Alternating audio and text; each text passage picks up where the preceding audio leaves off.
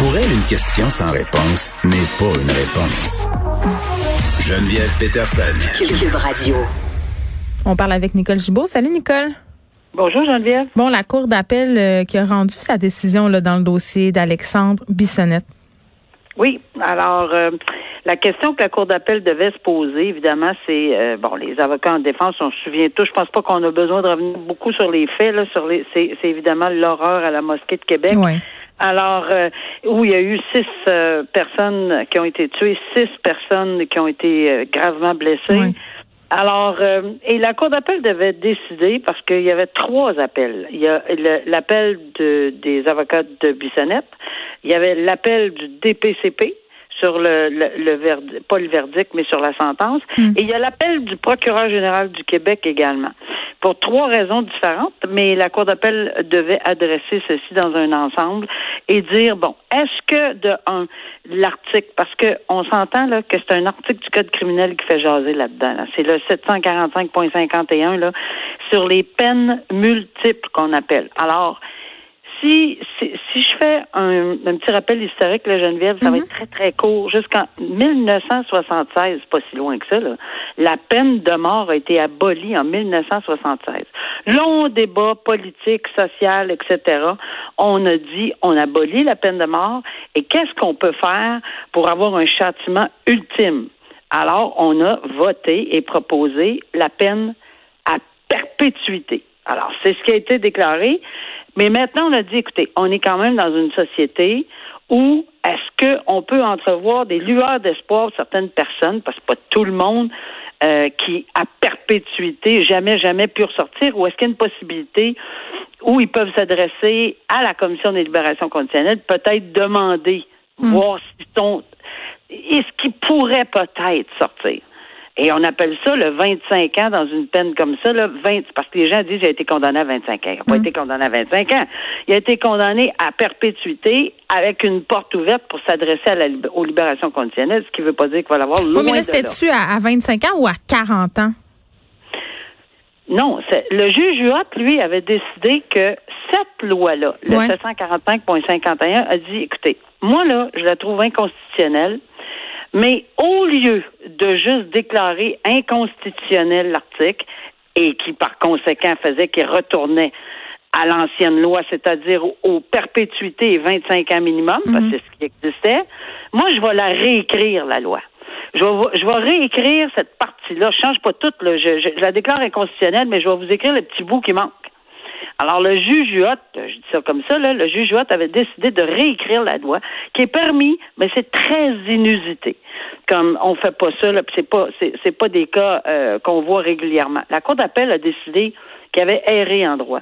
Il peut pas le faire. C'est le législateur, dans un cas aussi drastique que ça, aussi clair que ça, là, il pouvait la déclarer inconstitutionnelle, la loi, l'article 6 745.51 sur les additionner les, les peines, là, 30 ans, euh, 25 ans, plus 25 ans, plus 25 ans, plus, tu sais, ça faisait 150 pour six morts.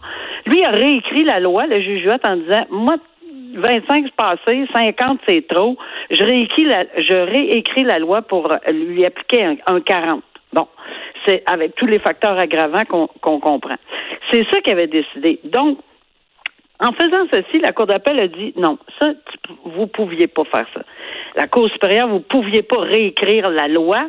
Vous n'aviez qu'à dire que c'était inconstitutionnel, point final, retourner aux 25 ans euh, pour une libération conditionnelle, peine à perpétuité. C'est tout. Alors, mais ça n'empêche en rien de plaider les facteurs aggravants, euh, et épouvantables, etc. C'est le maximum qui existait avant 2011. Euh, après la peine de mort, c'était ça. On revient à ça. Alors, le, le, le gouvernement avait décidé que c'était des peines à rabais. Si tu avais 10 morts, par exemple, on s'en parle cette semaine, là, Geneviève, là, il y a Ouais. 10 morts à Toronto. Là. Alors, techniquement, en vertu de... Ben, puis là, Pour le procès de Alec Méniassian, c'est ça? Exactement. Alors, techniquement, s'il était trouvé coupable de 10 meurtres au premier degré, multiplié par 25, c'est 250. Alors, c'est quoi le, le raisonnement? C'est une peine de mort déguisée. Ben oui, c'est comme on Là, voit aux États-Unis dans les États où la peine de mort n'est pas permise. Exactement. Alors, Ici au Canada, on s'était, à l'époque, on avait dit non, on n'est pas ce genre de peuple-là. On va pas de 200, 300, 400. C'est pas des sentences de vengeance. Il n'y a pas d'horreur pire qu'un meurtre, deux meurtres, trois meurtres. Hmm. Il n'y en a pas d'horreur pire que ça. Ça se calcule pas autant. Il n'y a pas de, tu sais, je disais dans un, dans un autre euh, cas, on pourrait dire que ça vaut 3000 ans, ça vaut 350 ans, ça vaut. Il n'y a pas de, il y a pas de. Puis je me le disais souvent sur le sur le banc, je m'en souviens, je disais, écoutez, ce meurtre-là est crapulot.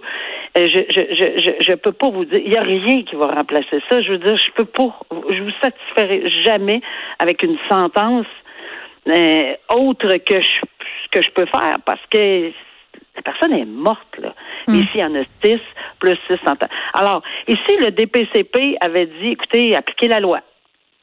Nous, on calcule pas que vous pouvez appliquer le, le 40 ans, là, appliquer la loi. Le procureur général du Québec avait dit, écoutez, pas une mauvaise idée d'avoir réécrit la loi. Ça va éviter de passer par tout le législateur encore, puis l'inconstitutionnalité, puis retourner au Parlement, parce que c'est le Parlement qui légifère. Les juges interprètent. Alors, il avait dit non, nous autres, c'est, on, pense que c'est une bonne application de, du fait de réécrire la loi. Alors voilà, là, la Cour d'appel a tout simplement dit non. Puis honnêtement, le Geneviève, ça va s'en aller à la Cour suprême. J'espère. En tout cas, c'est un vœu pieux. Mm. Je pense pour tous les juristes à travers le Canada, parce qu'on a des Justin Bourque à 75 ans, on a des MacArthur à Toronto pour 8 mètres à 25, on en a des euh, à 35 ici à Saint-Jérôme pour euh, euh Barbeau, euh, je me souviens plus de son nom, pour l'hélicoptère, le monsieur qui, qui, qui, avait fait le, le, le trajet, mais qui avait été condamné pour deux, pour avoir commandé deux meurtres et deux tentatives de meurtre. La juge Charbonne avait donné 35 avec les peines multiples. Il y en a de toutes les sortes. Il y en a en Alberta de 40 ans. Il y en a, alors partout au Canada, pour le même article. On s'en va tout croche. On s'en va tout, pas tout croche, mais on s'en va partout. C'est pas, c'est pas nécessairement croche, mais qui, qui, qui va nous donner les balises oui, pour envoyer le, le, même message à tout le, monde. Même message. Bon, euh, un juge qui écorche la DPJ là, dans un cas de maltraitance euh, à Granby. Nicole, c'est une histoire qui était sortie dans le journal de Montréal en mai dernier. On y est revenu ensemble le 13 novembre suite à la sentence, mais là, on a le jugement du juge justement concernant euh, la DPJ. Puis d'ailleurs, François Legault a ouvert le point de presse tantôt en faisant référence à cette histoire-là. Il a dit c'est gênant, c'est gênant, et il a tenu à souligner que ça s'était passé cette histoire-là avant la mise sous tutelle de la DPJ de l'Estrie. Euh, mais il a quand même dit que le gouvernement allait tout faire parce que, tu sais, quand on regarde ça aller, Nicole, on se dit, on a créé la, la, protection de la jeunesse euh, dans les années 70, euh, la société pour protéger les enfants. puis on a l'impression avec des histoires comme ça qui se multiplient dans les médias depuis quelques années que la DPJ souvent fait défaut à la protection de l'enfance. Et là, juste pour ceux qui n'ont pas suivi cette histoire-là, c'est un, un, jeune homme qui a été retrouvé par un huissier complètement par hasard, le gars cogne à la porte d'une résidence pour non-paiement de loyer, donc avec un avis d'éviction de la régie du logement trouve euh, un garçon de 17 ans dans un état de dénutrition avancée. Nicole, il a dit qu'il avait l'air de sortir d'un camp de concentration. Deux autres enfants étaient dans l'appartement, des bambins, là, deux, trois ans. Un dans un parc avec la couche pleine, un autre euh, euh, laissé à lui-même. et là, évidemment, cet enfant-là, ce qu'on dit, l'adolescent de 17 ans qui semblait être en charge de tout ce beau monde-là, on ne sait pas était où la mère à ce moment-là. S'il n'avait pas été retrouvé par le huissier, les pédiatres ont dit qu'il serait probablement mort et la mère euh, quand même qui qui est revenue dans le cadre de bon de la procédure et qui a dit euh, quand c'est quand les policiers sont partis, quand les gens de la DPJ sont partis avec ses enfants, de mentir à la police, de dire qu'ils s'était fait des bleus et tout ça en jouant. Une histoire, pour vrai là, c'est une histoire d'horreur. Ça nous rappelle celle de la jeune fille de Granby qui a malheureusement trouvé la mort euh, sous les coups de ses parents et de sa belle-mère, son père. Là, dans ce cas-là, ce garçon-là était chanceux dans sa malchance. Oui, puis euh, il est chanceux d'avoir survécu. Honnêtement, là, euh, très très chanceux. Évidemment, il y a de graves séquelles. On on, on, le mm. comprend. C'est tellement euh, une histoire horreur. Puis c'est dichotomique d'entendre protection de la jeune loi pour la protection de la jeunesse. Des dizaines de signalements, plein plein de signalements plein de signalements. Et, et le juge a pas euh, ménagé ses mots là, quand il a dit, là, regarde, ça n'a aucun sens d'avoir fermé un dossier après dix signalements. Mm-hmm. ferme un dossier après 10 signalements. Il y a quelqu'un qui va devoir répondre à tout ceci. Et je suis entièrement d'accord avec le gouvernement, avec euh, les propos que tu, tu, tu me dis que M. Legault avait eu là. Mm-hmm. Euh, c'est gênant. C'est gênant. J'ai, deux mains dans le visage, puis la tête qui branle en disant non, mais ça se peut pas. Et oui, c'est vrai que c'est peut-être avant l'autre, euh, mais mais mais déjà, déjà, c'était c'était trop avec la petite fille martyre. Et là, on entend parler d'un autre cas, puis je sais pertinemment qu'il y en a d'autres euh, qui sont dans le tordeur, malheureusement. Et euh, bon, on pourra blâmer tout euh, le système, etc., etc. Mais là, il est vraiment temps. Moi, j'ai tellement hâte que le, le mois arrive là, où on va donner les recommandations dans, dans la commission. Mais ça s'en vient, c'est ce que dit le premier ministre. tu sais, euh, c'est, c'est, c'est, ça aurait été. En tout cas, personnellement, je, je pense qu'on a tous tellement, tellement, tellement hâte, surtout quand on lit ça, là, euh, parce que, je veux dire, on veut vraiment être capable de mettre en place euh, quelque chose de tangible, tu sais, que pas, pas pour dans deux, trois mois, dans deux heures. Euh, on souhaite vraiment. Là, il n'y a pas plus vulnérable qu'un enfant. Puis ici, bien évidemment, on l'a réduit. On l'a réduit à c'est. Ben, on traite mieux les chiens. On traite mieux les chiens. On l'a traité euh, moins bien qu'un animal. Et j'ai envie de dire pour euh, une petite fille de Granby, pour ce jeune homme-là qui a été retrouvé avec ses deux autres frères, je pense que c'est deux, deux petits garçons. Il y en a combien d'autres qui attendent? Il y en a combien d'autres qui sont gardés dans des conditions inhumaines, puis que personne parle, personne ne dit rien, personne n'est au courant? Encore une fois, euh, Geneviève, on, on, va, on va lancer un message. S'il vous plaît, si vous avez vu, entendu parler, vous êtes mieux dénoncer, faites-le anonymement, faites n'importe quoi. Mais les gens ont peur. Les gens ont peur de dénoncer à cause d'un reportage qu'il y avait eu il y a quelques années, là, les parents qui étaient, semble-t-il, prisonniers de l'engrenage de la DPJ qui s'était fait accuser de maltraitance. Ça, ça a causé beaucoup de tort à la DPJ, ce reportage reportage-là parce que les gens euh, se sont dit, ben là, si je le dénonce puis que c'est pas vrai, d'un coup, ils se font enlever leurs enfants.